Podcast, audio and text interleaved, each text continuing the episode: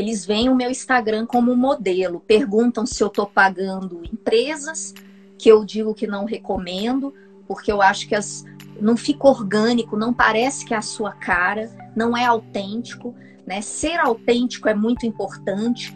Não adianta, é, digamos, eu sei que, que fazer Reels, TikTok dá muitos seguidores, mas eu fazer uma dancinha não é meu perfil. Então acho que tem que ser autêntico, não fingir ser quem não é.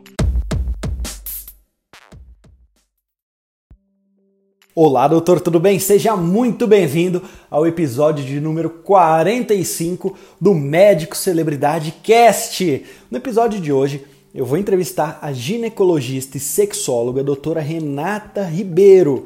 E na entrevista nós vamos falar muito sobre Instagram. Mas olha só, o que, que nós vamos abordar sobre o Instagram? Sobre aquele medo dos médicos, que a maioria eu sei que tem, em começar a desenvolver um trabalho no Instagram e achar que vai ficar mal falado com a classe. Então, como quebrar esse medo e colocar em prática algumas estratégias que a Renata colocou e eu trouxe ela nessa entrevista porque ela começou o Instagram há poucos meses, já tem resultados com pacientes, ela também tinha esse medo de ficar mal falada entre os colegas e ela tinha uma grande dificuldade com tecnologia. E aí você vai ver que é possível quebrar esse medo, destravar também tecnologicamente e algumas dicas para você conseguir ter um Instagram de sucesso com agendamentos. Então vamos lá para a entrevista.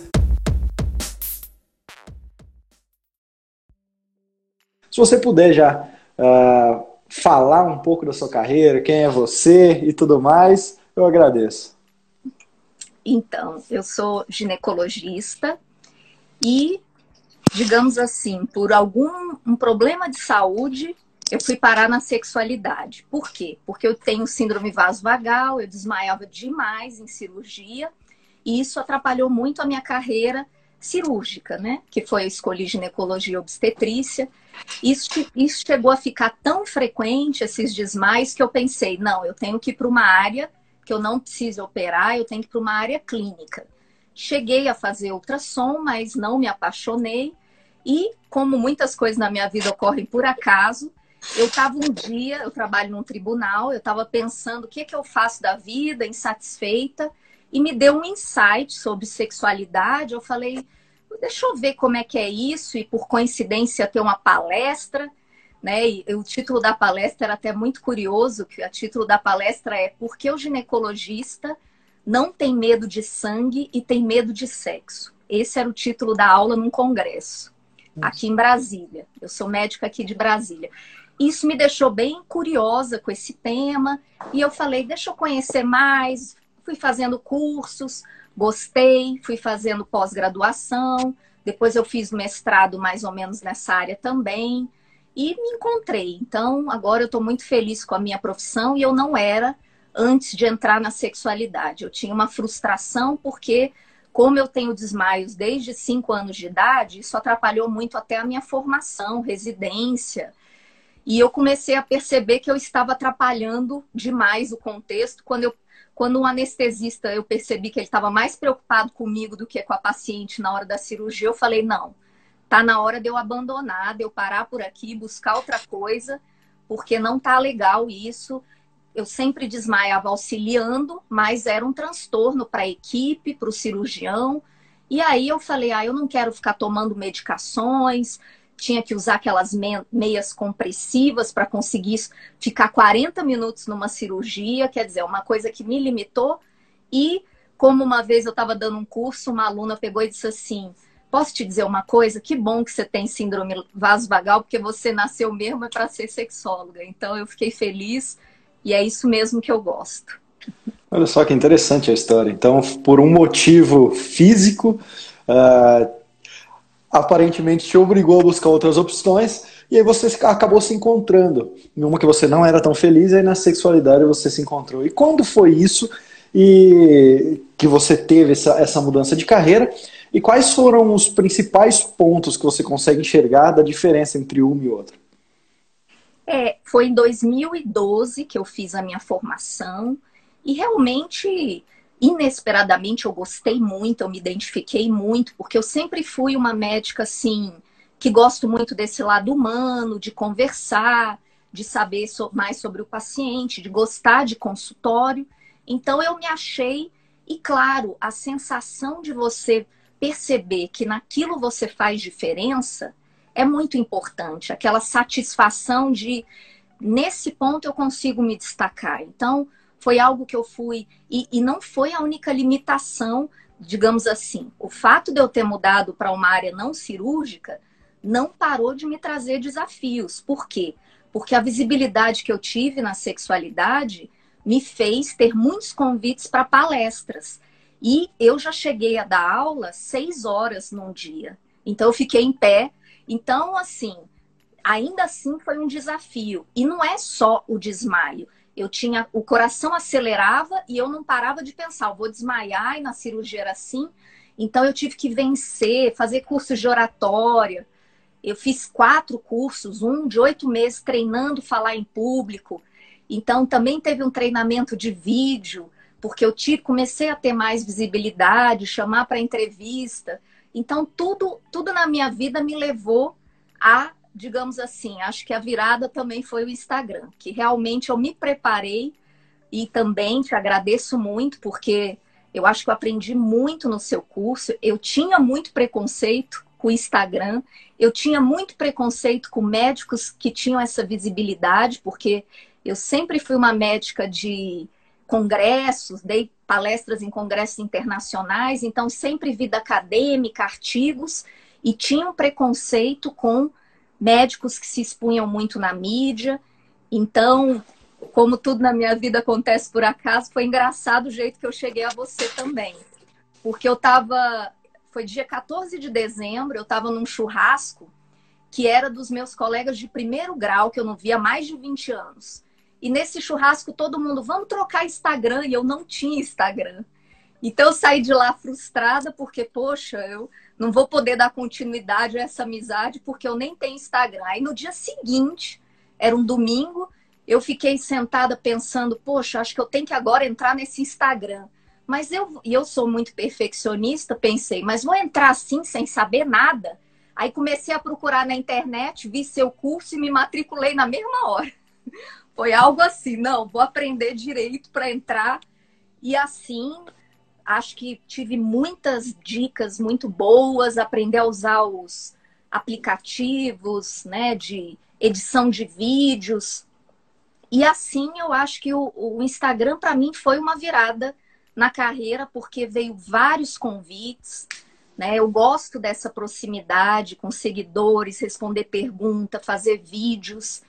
E eu acho que eu estava mesmo na sexualidade num ponto que o que mais me angustiava nem era o financeiro, era eu achar que eu me preparei tanto e não tinha um reconhecimento em termos de pacientes no consultório, porque eu, poxa, tem tão poucos médicos sexólogos, por que, que o consultório ainda está vazio às vezes? Tem dias que eu não tenho paciente, e isso me gerava uma angústia, né? E aí, com o Instagram, os meus pacientes hoje, todos que chegam novos, me conhecem do Instagram chegam no consultório falando as coisas que eu falo nas lives, né? Já, já vem com informação demais, né? É, foi uma grata surpresa, porque foi uma mudança de paradigma pegar pacientes tão informados. Isso está muito legal.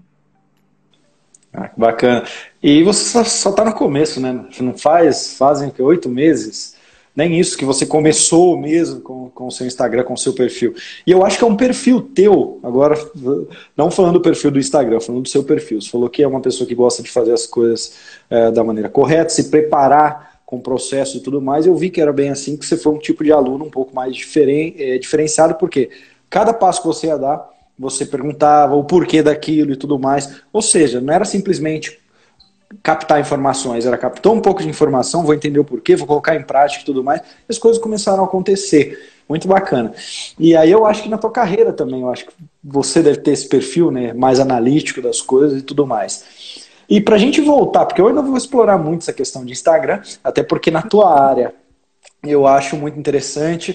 Você é uma pessoa que, apesar de quem bater, vai falar: Nossa, mas não tenho 100 mil seguidores no perfil, mas são, são os quase 4 mil, são todos seguidores, um é, por um, sem comprar, sem nada. muito bacana. E de um trabalho que começou agora, que já está gerando frutos, que você mesmo falou sobre isso. E sobre a carreira lá atrás, quando você fez essa mudança em 2012? Saí ali de, provavelmente, você, eu não sei, você vai ter que me falar, talvez trabalhava numa equipe de, de, de, de hospital particular, ali, ou talvez uh, hospital público também, talvez as duas coisas. Tinha o consultório, não sei como que, que, que, era o consultório, ou se era só pessoas que chegavam ali no seu plantão e tudo mais.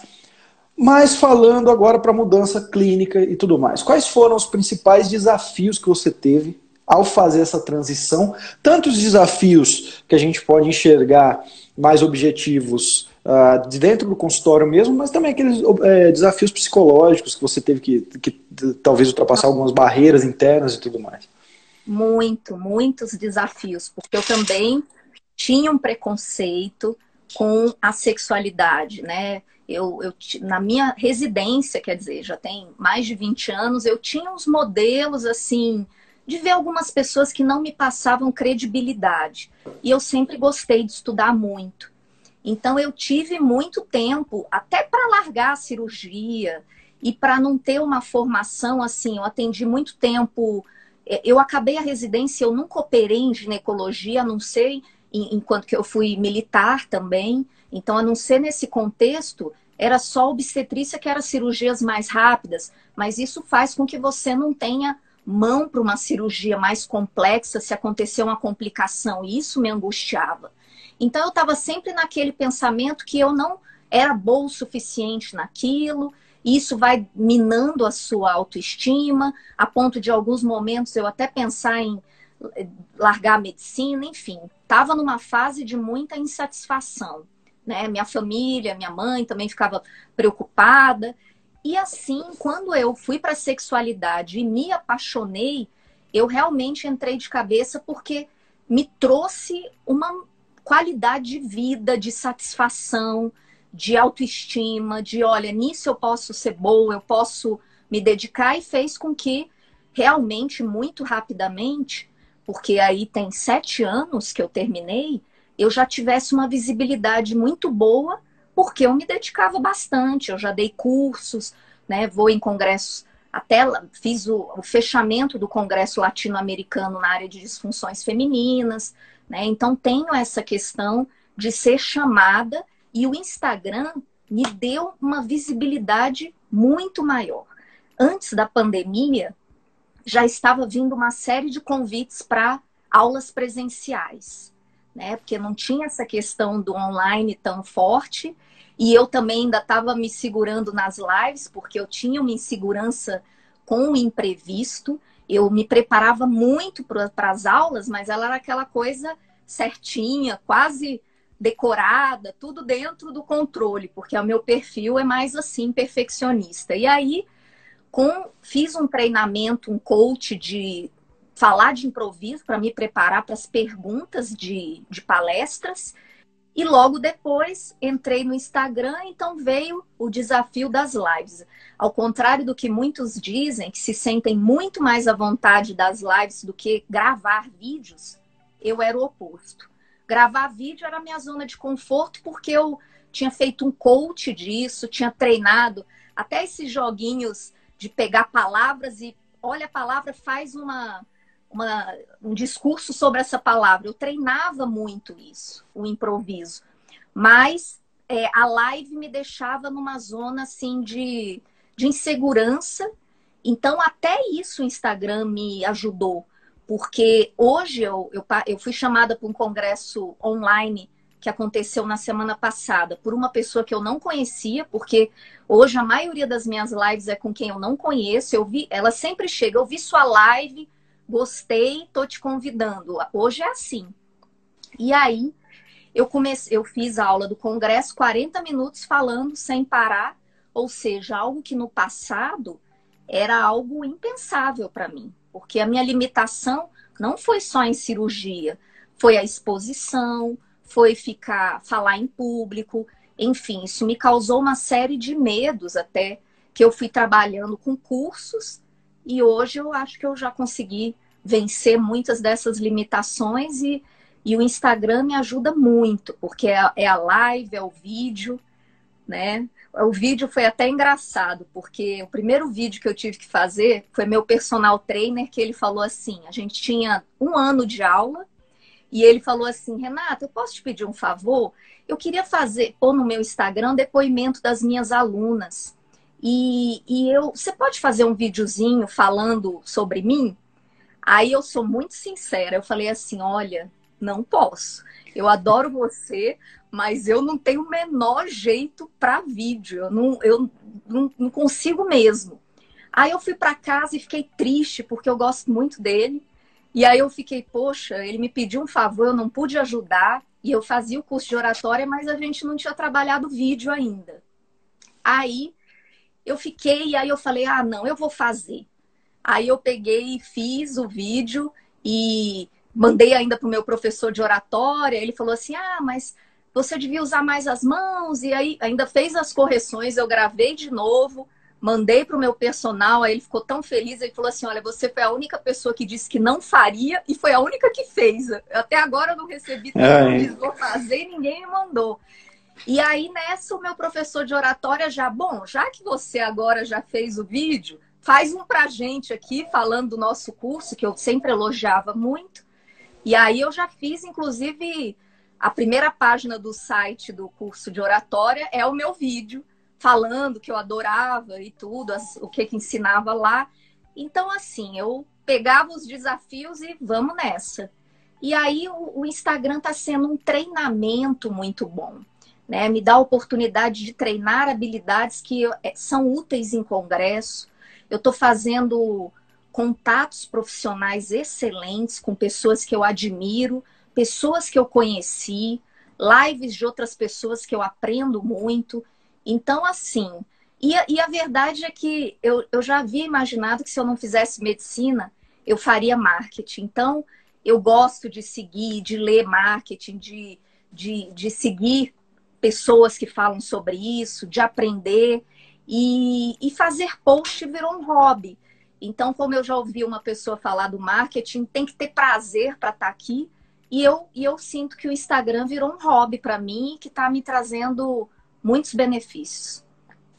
Ah, que ótimo. E com certeza eu, eu, eu, como eu te acompanho desde o começo, nesses poucos meses, eu consigo ver evolução dos seus vídeos, inclusive das suas lives e tudo mais. Assim, te parabenizo por isso.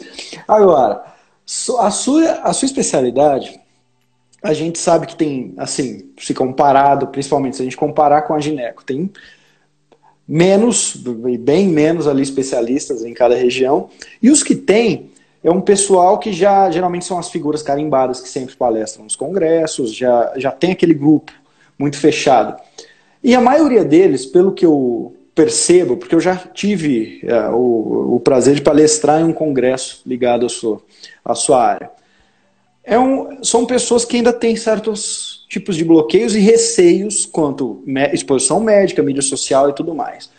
Você, muito provavelmente, é isso você vai ter que me falar, você sentiu algum tipo de bloqueio dos seus colegas, uh, críticas, um burburinho, ou até mesmo a maneira como eles se dirigiam a palavra para você, a partir do momento que você começou e pensou, não, eu acho que é um assunto que eu devo expor sim, que eu devo ir para a internet falar, até porque eu vou ajudar milhares de mulheres que talvez não tenham nem condição de visitar um consultório, mas pelo menos vou plantar aquela semente e falar, ó, minha filha, o que você tem, tem solução, é, não se culpe, não ache que é problema só com você, existem outras milhares de mulheres que sentem o mesmo, então é muito gratificante, mas ao mesmo tempo a gente sabe que tem essa, essa questão entre os seus colegas. Você sentiu algum tipo de dificuldade em quebrar essa barreira com eles e também sentiu uma dificuldade com eles?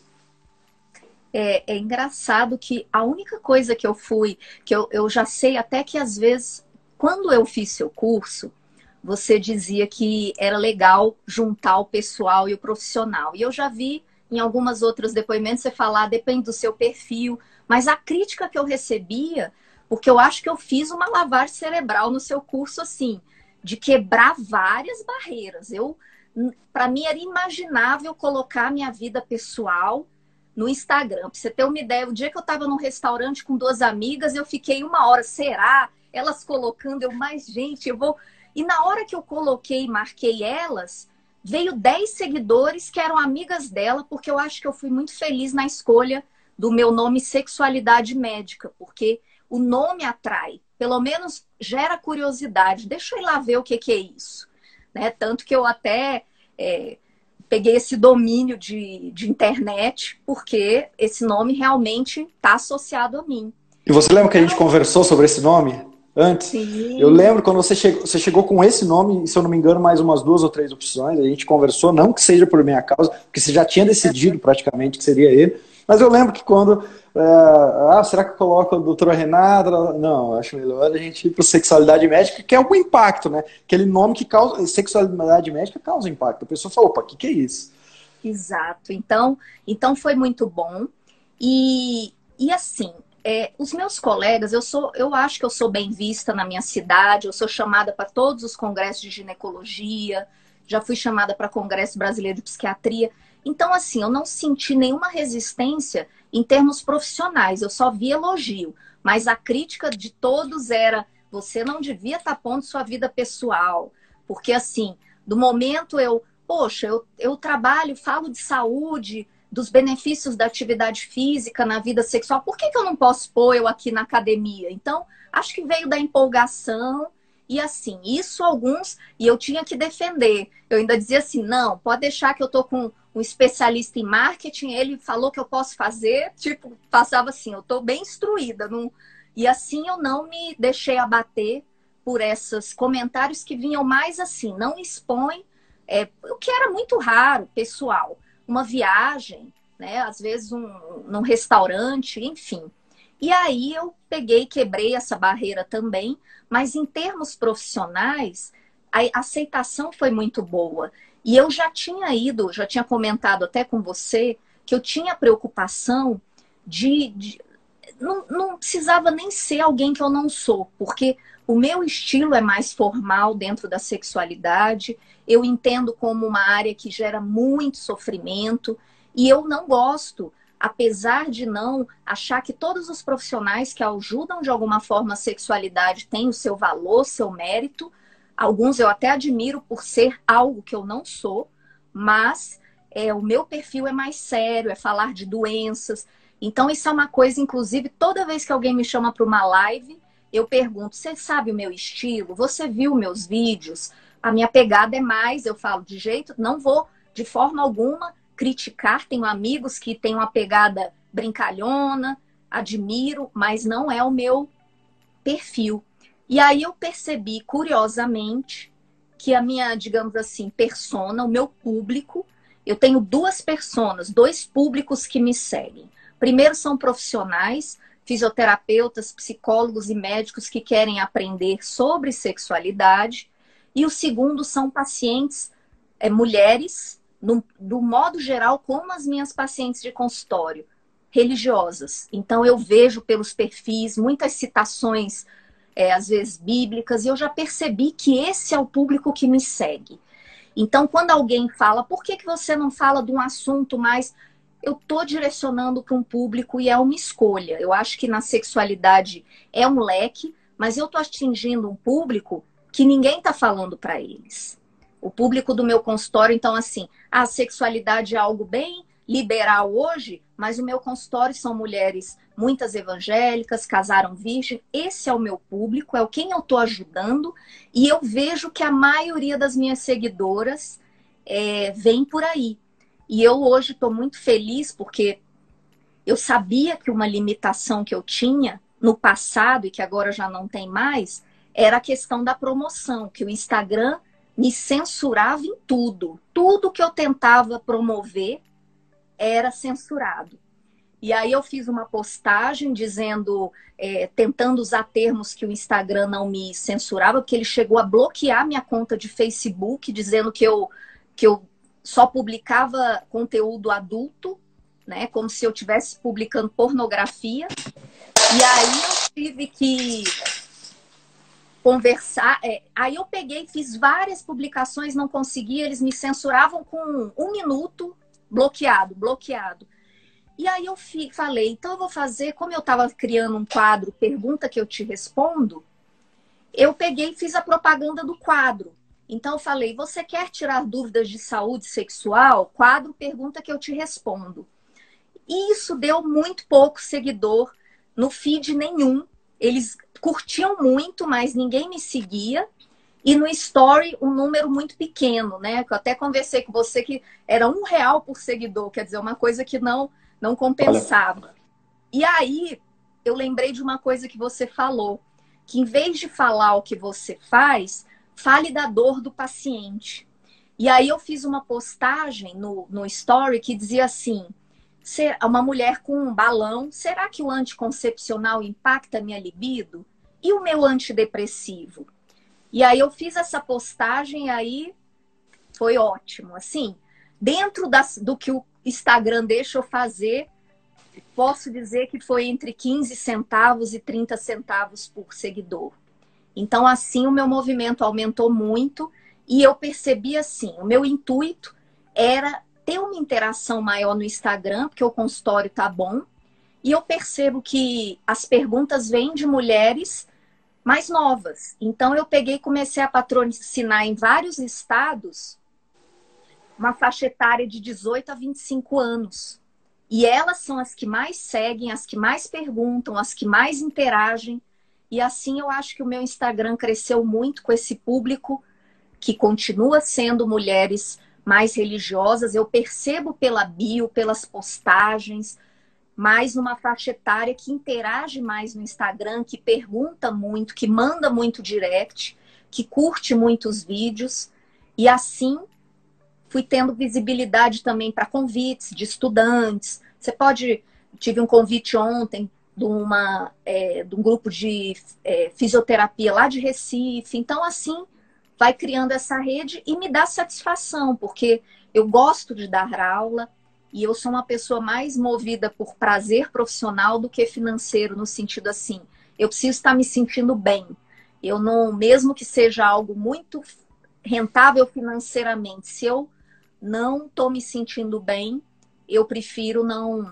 Nunca tive esse perfil de muito plantão, muita cirurgia, por causa das minhas limitações e a, a necessidade de estar numa zona de conforto.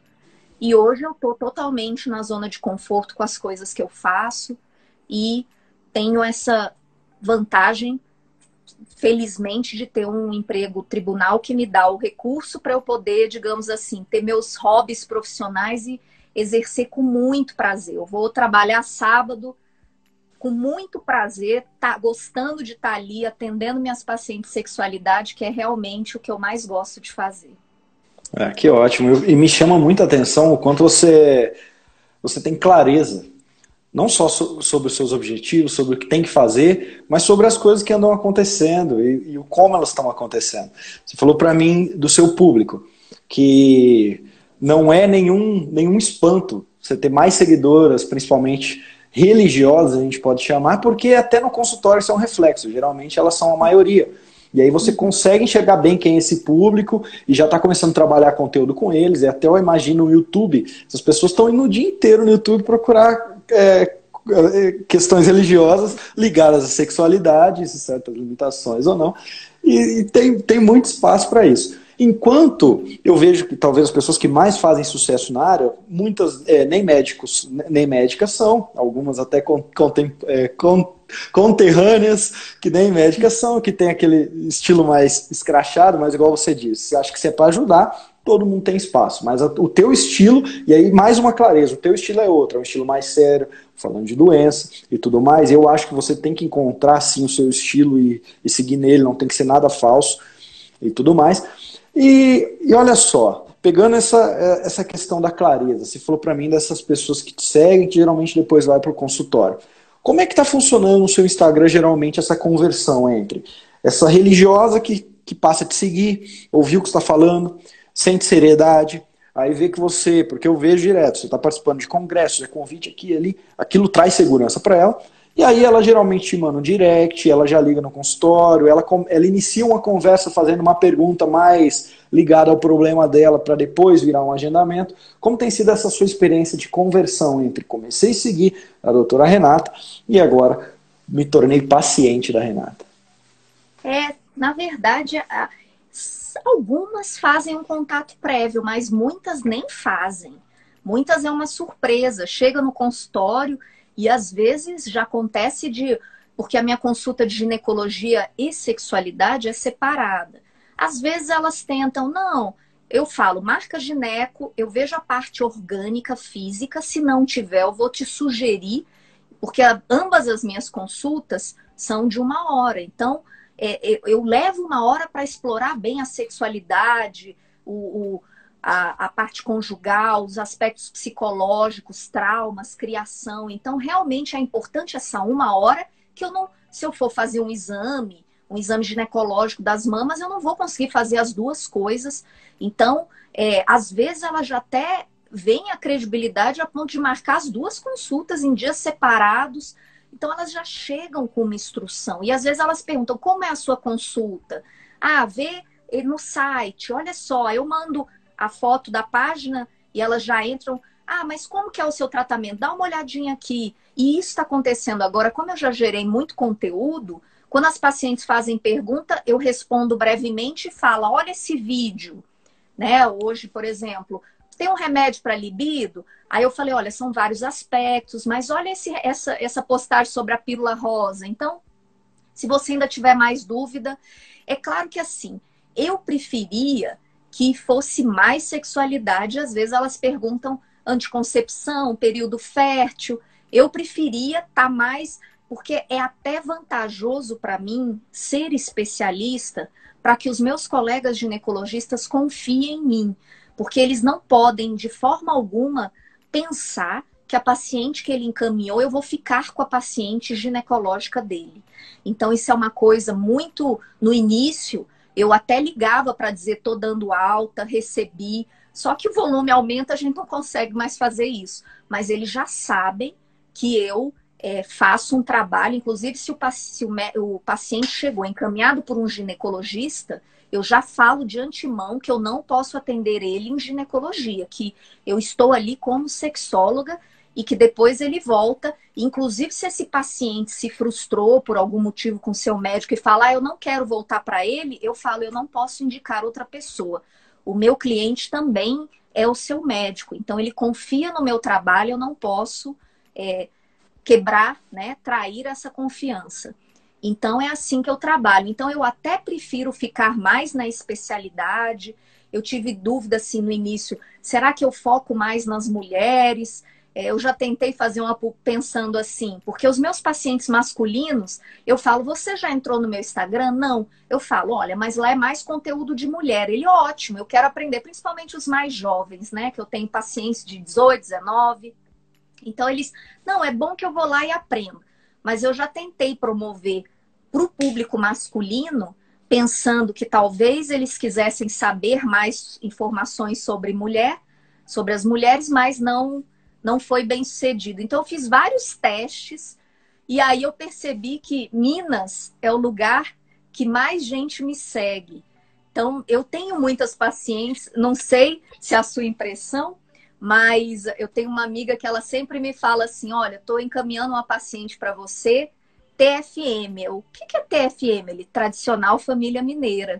Então, existe a questão relacionada à sexualidade, dessa questão mais familiar, né, de, de tabus às vezes. E aí eu já comecei a perceber os estados que, que vinculam mais seguidores. Então eu já fiz testes aí para vários tipos. Olha só que, que interessante, porque poucas vezes eu ouvi isso. Eu já fiz testes em estados para atrair mais seguidores, até porque você tem um foco também em palestras. Depois vai me falar se o teu foco também é telemedicina, porque talvez há possibilidade disso acontecer. Mas quase ninguém me fala que já fez testes de estado e tudo. Enquanto você está falando aqui, eu estou em Belo Horizonte hoje. Então, então é, você falou da, da tradicional família mineira. Vou prestar mais atenção sobre esse ponto, porque estou em Belo Horizonte hoje. Que bacana. E me fala um pouco sobre esses seus testes. O que, que você pode perceber fazendo teste no Instagram? É lógico, você pode falar, aprofundar um pouquinho mais sobre essa questão de estados, mas mais o que você conseguiu enxergar fazendo seus testes? É, eu no início eu tinha muita dúvida se eu tinha que fazer conteúdos masculinos, mas a verdade é que eu atendo homens Mas o que eu sou conhecida, chamada para palestra, quer dizer, não há comparação em termos do quanto eu estudo e eu sei de mulheres e em relação aos homens. Então, eu comecei a focar público feminino. Eu fiz a primeira, o primeiro estado que eu escolhi foi São Paulo. Eu achei que o resultado era bom, 40 centavos por seguidor, mas depois quando eu fui para Minas, que deu 15, 16, eu falei não, tem diferença entre os estados. Tive um resultado bom em Pernambuco, mas às vezes eu colocava três estados e não dava para ter uma noção, porque é lógico, uma vez eu pus Pernambuco, Tocantins, mas Espírito Santo. Mas Pernambuco tem mais gente. Então, você começa a olhar a geografia, quantas pessoas tem, né? Eu queria focar mais no interior, mas não a ponto de cidade por cidade, né? Goiás, mais ou menos. E assim, essa questão da telemedicina, é... teve uma amiga minha que ela é de Rio Brilhante, e ela fez um depoimento no story dela me elogiando muito. E depois disso, eu fiquei impressionada que veio muitos seguidores dela. Agora não, porque eu já promovi em vários lugares, mas na época chegou a ser 2% dos meus seguidores. Eu fiquei, gente, uma cidade tão pequena, parece que todos os seguidores dela vieram para mim. E aí ela falou: olha, muita gente está perguntando se você atende por telemedicina. Ainda não chegou. Eu sei que sexualidade tem um tempo. Tem paciente que marca, desmarca, marca, desmarca. Se ela brigou com o marido, com o namorado na véspera, ela não vai fazer a consulta. Então, é, é algo, por exemplo, marcação online não funciona. Então, a minha especialidade, tipo doctoralha, marcação, eles não vêm se eles marcarem. Então, é preciso um amadurecimento. E nesse ponto foi muito bom o Instagram, porque o paciente vem com mais certeza, né? Porque antes, às vezes, ele eles vêm com muita vergonha, eles vêm, é, choram, eu nunca contei isso para ninguém. Então eu recebo isso e claro, é, existem doenças mais raras que quando o paciente encontra lá e ele se identifica, vê depoimentos de outras pessoas, que é algo que agora eu estou fazendo no meu site, e aí eu pego até indicação sua, e aí eu peguei e, e falei para ele, para o Felipe que está fazendo o meu site, olha, é, o depoimento é a coisa mais importante do meu site. Esse depoimento, uma mulher que teve vaginismo, porque as pacientes todas chegam falando, eu li esse depoimento e eu me senti assim. Eu estou que nem ela. Então isso gera uma identidade e aí a gente vai explorando, né? E as pacientes ficam felizes às vezes quando eu, te, eu tive uma paciente que me fez um depoimento no consultório e eu falei: Olha, interessante, eu vou escrever uma página no meu site sobre isso que você está me falando. Aí depois passou um ano, ela, doutora, você lembra de mim? Eu sou a paciente que por causa de mim você escreveu uma página no seu site. Então eles se, elas se sentem. E uma que falou, poxa, eu fiz o depoimento, você não pôs. Eu falei, mas eu pus no Instagram. Ela, mas eu não vi. Aí eu mostrei, ah, bom. Então elas, elas fazem e querem que você mostre que elas melhoraram e que ajudaram outras pessoas, esse sentimento de que eu falo, por causa do seu depoimento, outras vieram. E é assim mesmo. E é muito legal. Exatamente. E para mim, é, é, de vez em quando a gente pensa que precisa de um truque, que então vou seguir várias pessoas que falam de marketing, que ele vai me falar um truquezinho que vai bombar meu Instagram, vai bombar minha agenda e tudo mais ou eu vou, vou ter que gastar muito e tal, mas de, às vezes a gente encontra, a gente encontra um milagre acontecendo em, em algumas ações que, pare, que são óbvias. Primeiro é. delas, depoimento. A, a, é a base de tudo. Nós somos seres que precisamos ver a prova para acreditar. E aí um depoimento, alguém falando, principalmente contando o como estava antes e como está hoje, e a pessoa, se ela se identificar naquele depoimento, fala, caramba, eu sinto essa dor, eu sinto esse, esse problema do jeito que ela narrou igualzinho. Então tem solução e tudo mais. E a pessoa se enxerga. Uma outra coisa que você disse, uma colega de uma cidade muito pequena te indicou, falou, ó, quer saber sobre assunto, sobre sexualidade, tal, tal, tá aqui o perfil da, da Renata. E naquele dia um boom de seguidores. E vale muito mais, é uma coisa que eu até chamo collab indicativo, né? Que é você fazer um grupo de colegas de vez em quando e um dia alguém faz uma live, por exemplo, um dermato fala, pessoal, é, tá aqui ó, a médica que. a minha colega que eu, que eu gosto, que eu, que eu frequento quando falo de sexualidade, tá aqui o perfil dela. Pode ter certeza que vai chover de seguidores dela, principalmente se for da tua região, então é a melhor estratégia. Então, às vezes, pegar uma folha de papel, listar quem são seus colegas que, que estão ativos no Instagram, propor para ele esse collab indicativo, no qual um indica o outro, mas não aquela indicação, sigam a doutora tal. É como se fosse algo natural, falando, pessoal, olha só, tive um problema assim, assim, assim, tá aqui minha colega, eu quero, é, segue, sigam ela que ela dá dicas sobre isso, isso, isso. É só perder ali um minuto, que na verdade é. todo mundo vai ganhar. E são essas pequenas coisas que fazem muita diferença. Né, se, a gente fazer, é, se a gente fazer o que você acabou de dizer. É, o, o, médico aqui que tem muitos seguidores, acho que 117 mil, de vez em quando ele sigam a doutora Renata e teve um dia que foi 50 seguidores. E um dia uma paciente me fez uma pergunta que era mais a área dele, eu falei, olha esse vídeo dele, que ele faz vídeos no YouTube. Aí eu postei o vídeo dele. Então, assim, a gente tem essa troca mesmo e é muito legal, muito bom. Exatamente, tem que fazer. E quanto mais, quanto mais vocês fizerem, mas é, essa troca de seguidores, principalmente aqueles que são da região, vai beneficiar todo mundo. E, Renato, eu vejo que na tua especialidade tem ainda o que eu vejo. Se a maioria dos generalistas, dos clínicos, soubessem o mínimo do, ali do, do manejo com o paciente, de, de, identificação, ou até do trato ali com o paciente, é, poderiam auxiliar muito não só em diagnósticos, mas no, no, como lidar com o paciente, se eles soubessem o mínimo. E eu vejo também que há uma dificuldade do paciente entender ainda, porque não é algo, é algo novo se a gente comparar com a história da medicina e tudo mais, mas entender o que é, o que entrega, tudo mais, e diferenciar entre uma especialidade e outra. Ah, será que eu tenho que ir no meu gineco? Não, tem que. Apesar de, de ter correlação na maioria dos casos.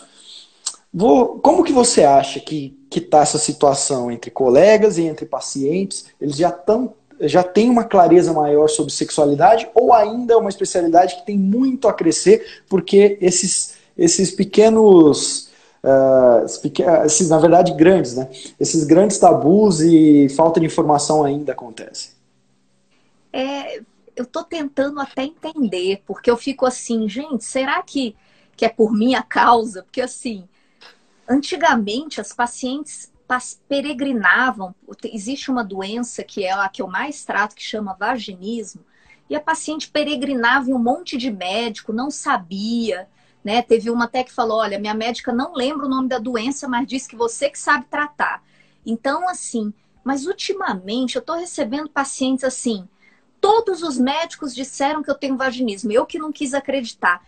Então eu tô assim, gente, o que está havendo assim? que os próprios profissionais estão tão mais sabendo do que há poucos anos atrás. Aí eu fico, será que é nos congressos? Será que eles estão lendo meu meu é, Instagram?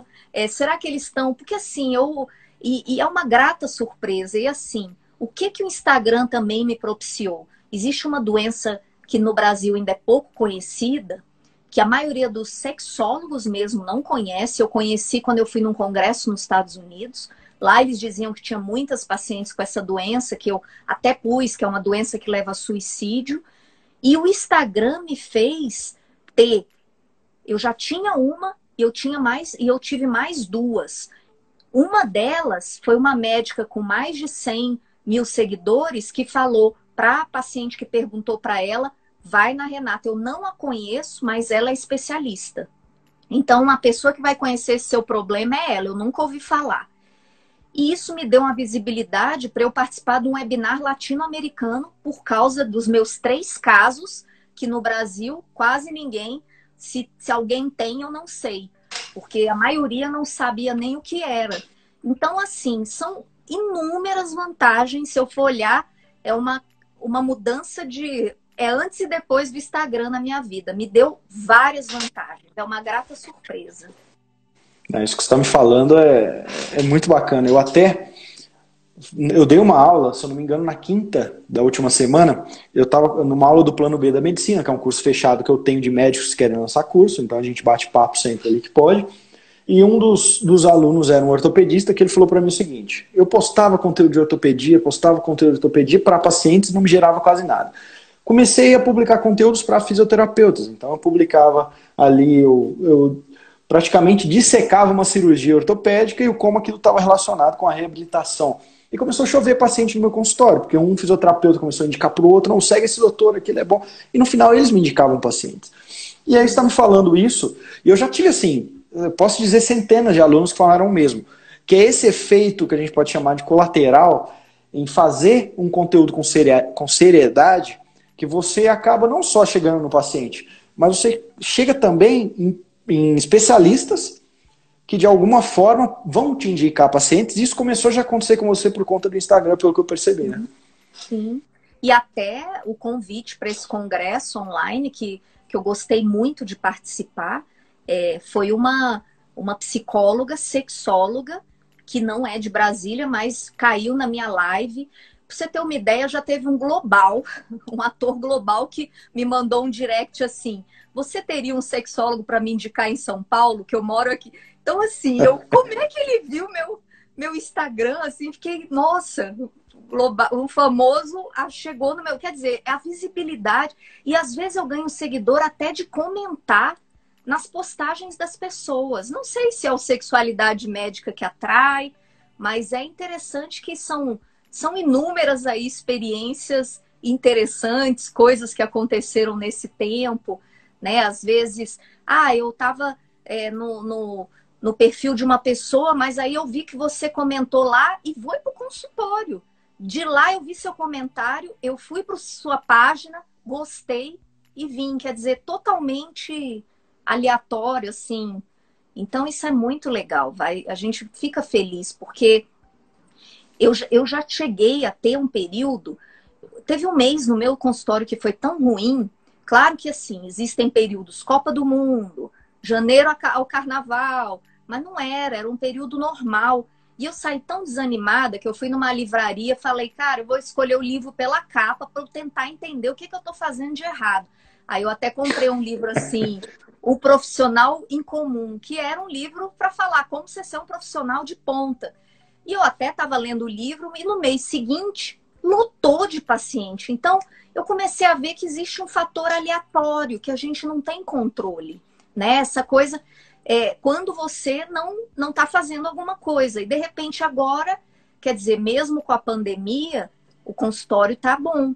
É, eu tive um período é, que eu até fiquei feliz de não estar bom, porque quando começou a pandemia, eu tinha dado alta para os meus pacientes e tinha suspendido os atendimentos, porque eu ia passar dois meses estudando na, no Canadá.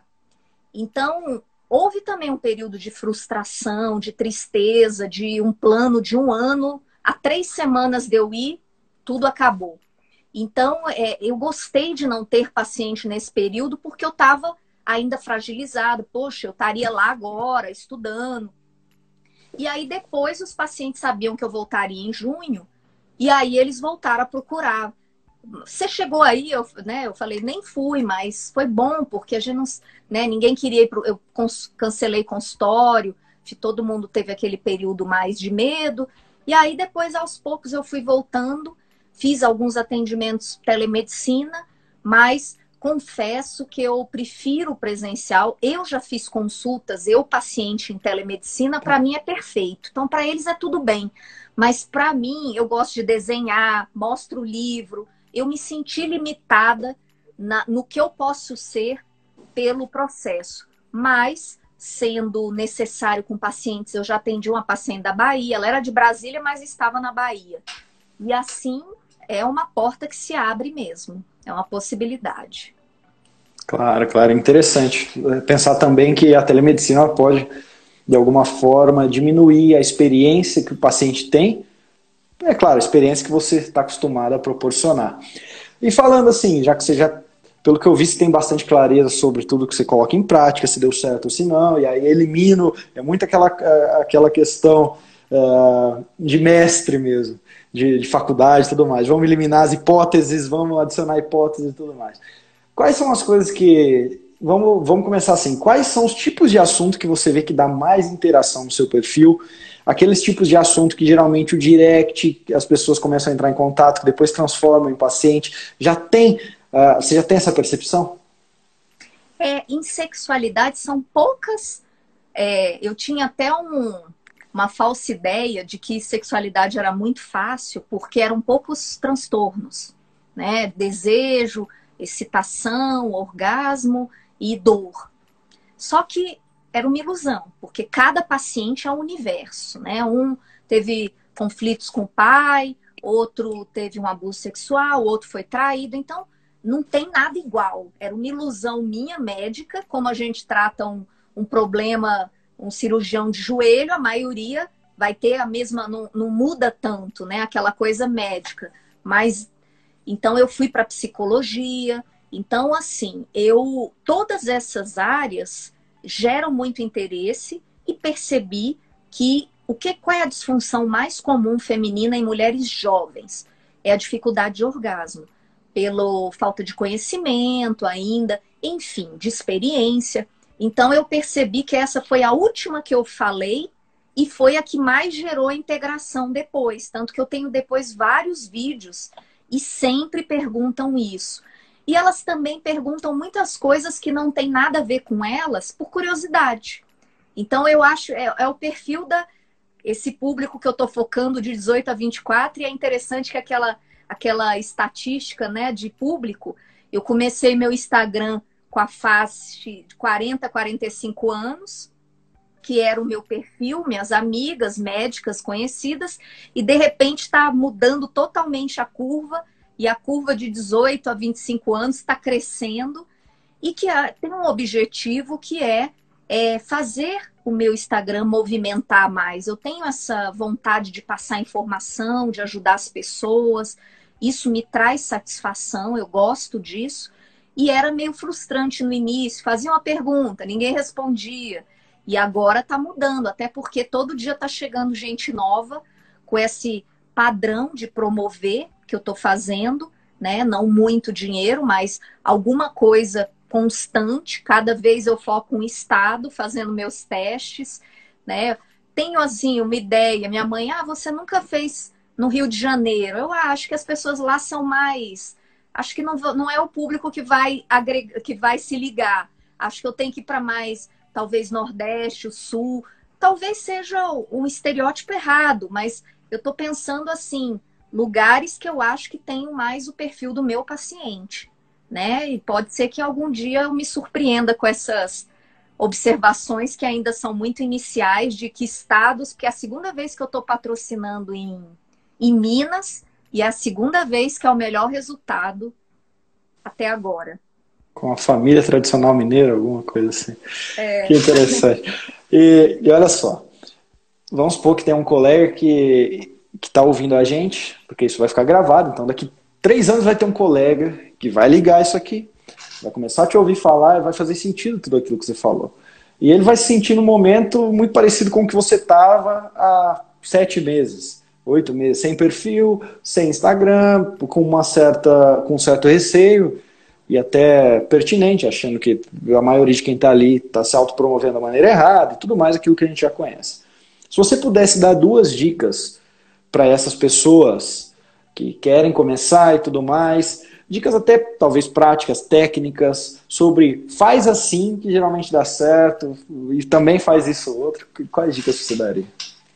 Ah, eu, eu todo dia estão me pedindo dicas, sabe? Porque eles veem o meu Instagram como modelo, perguntam se eu estou pagando empresas, que eu digo que não recomendo, porque eu acho que as, não fica orgânico, não parece que é a sua cara, não é autêntico. Né? Ser autêntico é muito importante. Não adianta, é, digamos, eu sei que, que fazer Reels, TikTok dá muitos seguidores, mas eu fazer uma dancinha não é meu perfil. Então, acho que tem que ser autêntico, não fingir ser quem não é. E eu, particularmente, sempre recomendo que as pessoas façam seu curso. Porque é muito, dá muito medo de. Eu já, um colega meu começou a fazer uma live na cama sem camisa, porque ele não, ele não, tava, não sabia o que estava fazendo. Então, enfim, para você não entrar, e claro, no seu curso eu aprendi GIFs, fazer vídeo, editar vídeos, bons aplicativos. Então, eu recomendo para todo mundo, já recomendei até para colegas é, psicólogos, falar, ah, manda um direct para ele, ver se tudo bem de fazer o seu de dele fazer o Instagram médico, porque realmente eu gosto de fazer as coisas assim, me preparar e não, eu sei o que eu estou fazendo e também sigo outras pessoas no marketing. Eu acho que é, é gostoso, é gratificante, né? Quando, como eu ouvi de uma, de uma pessoa que eu sigo, a Carolina Caracas, tem que tá pra, ter prazer de estar tá aqui. E uma coisa importante que eu não sigo as orientações assim, prepare um monte de postagem, tenha. O meu caso, a criação é totalmente artística. Eu durmo, acordo com uma ideia de uma postagem e eu tenho que escrever naquela hora. Então é Bom. é algo mais criatividade. Não dá para eu, eu. Eu faço, eu fico com vontade de postar e aí eu fico, ah, mas não é o melhor horário. Peraí, vamos esperar mais um pouco. Porque eu sou assim, é, é, é mais a criação, é mais como um artista que faz uma música, não é algo planejado por obrigação, é puro prazer. Eu sei que nem todo mundo consegue ser assim, mas para mim foi bem prazeroso. É, para mim também. Esse processo criativo ele está muito ligado à inspiração.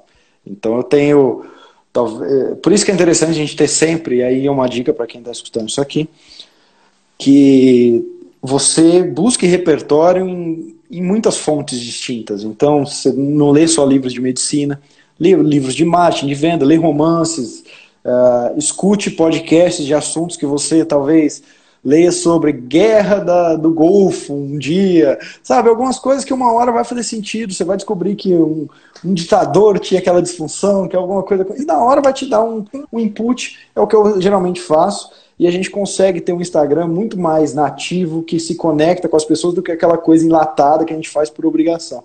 Então, essa, essa busca por repertório ela tem que ser sempre, tem que estar sempre jorrando nas nossas veias. E você me disse de horário, você já tem uma noção mais ou menos de quais horários que dão certo as suas postagens? É, quais são, geral, e como você chegou nesse processo?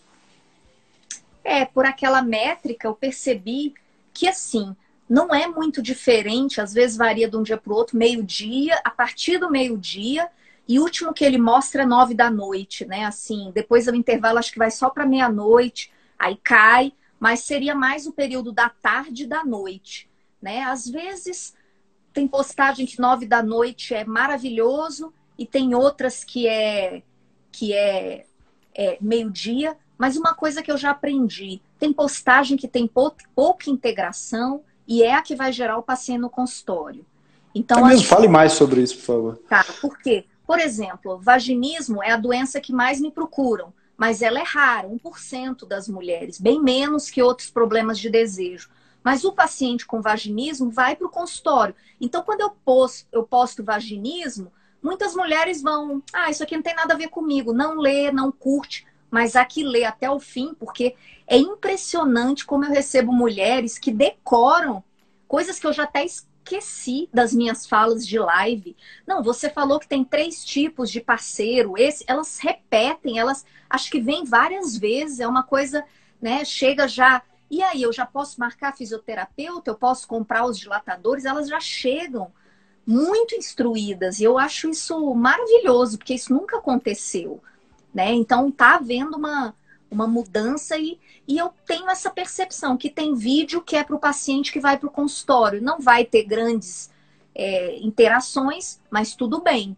É importante que, assim, o vídeo menor é para quem é, quer não tá ali como seguidor, curioso, mas o vídeo maior, quem tem o problema e está pensando, eu vou para o consultório ou não vou, quer o máximo de informações possíveis. Então, eu já tenho essa noção que tem vídeos que vai ter pouca integração, mas vai ser visualizado por pacientes que precisam.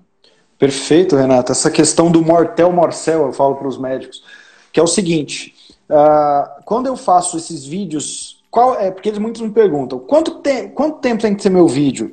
Eu falo, ó, vídeos de 2 a 3 minutos, é, tanto YouTube quanto em GTV é o que a gente tem mais engajamento, mais que isso as pessoas param de assistir, não curtem tanto e tal. Então você tem que ter esses vídeos, uh, muitos desses vídeos para engajamento, porque aí o conteúdo vai estar sempre aparecendo. Mas quem tem o problema, por exemplo, todo é, cirurgião plástico tem lá o vídeo sobre as próteses, mas ninguém tem um vídeo de 50 minutos explicando os detalhes sobre isso. E é, quando, é como quando a gente vai trocar um carro, porque esses assuntos, saúde, comprar um bem de alto valor, a gente, quanto mais ouvir falar, mais a gente vai ficar interessado. É o mortel Marcel que os americanos falam.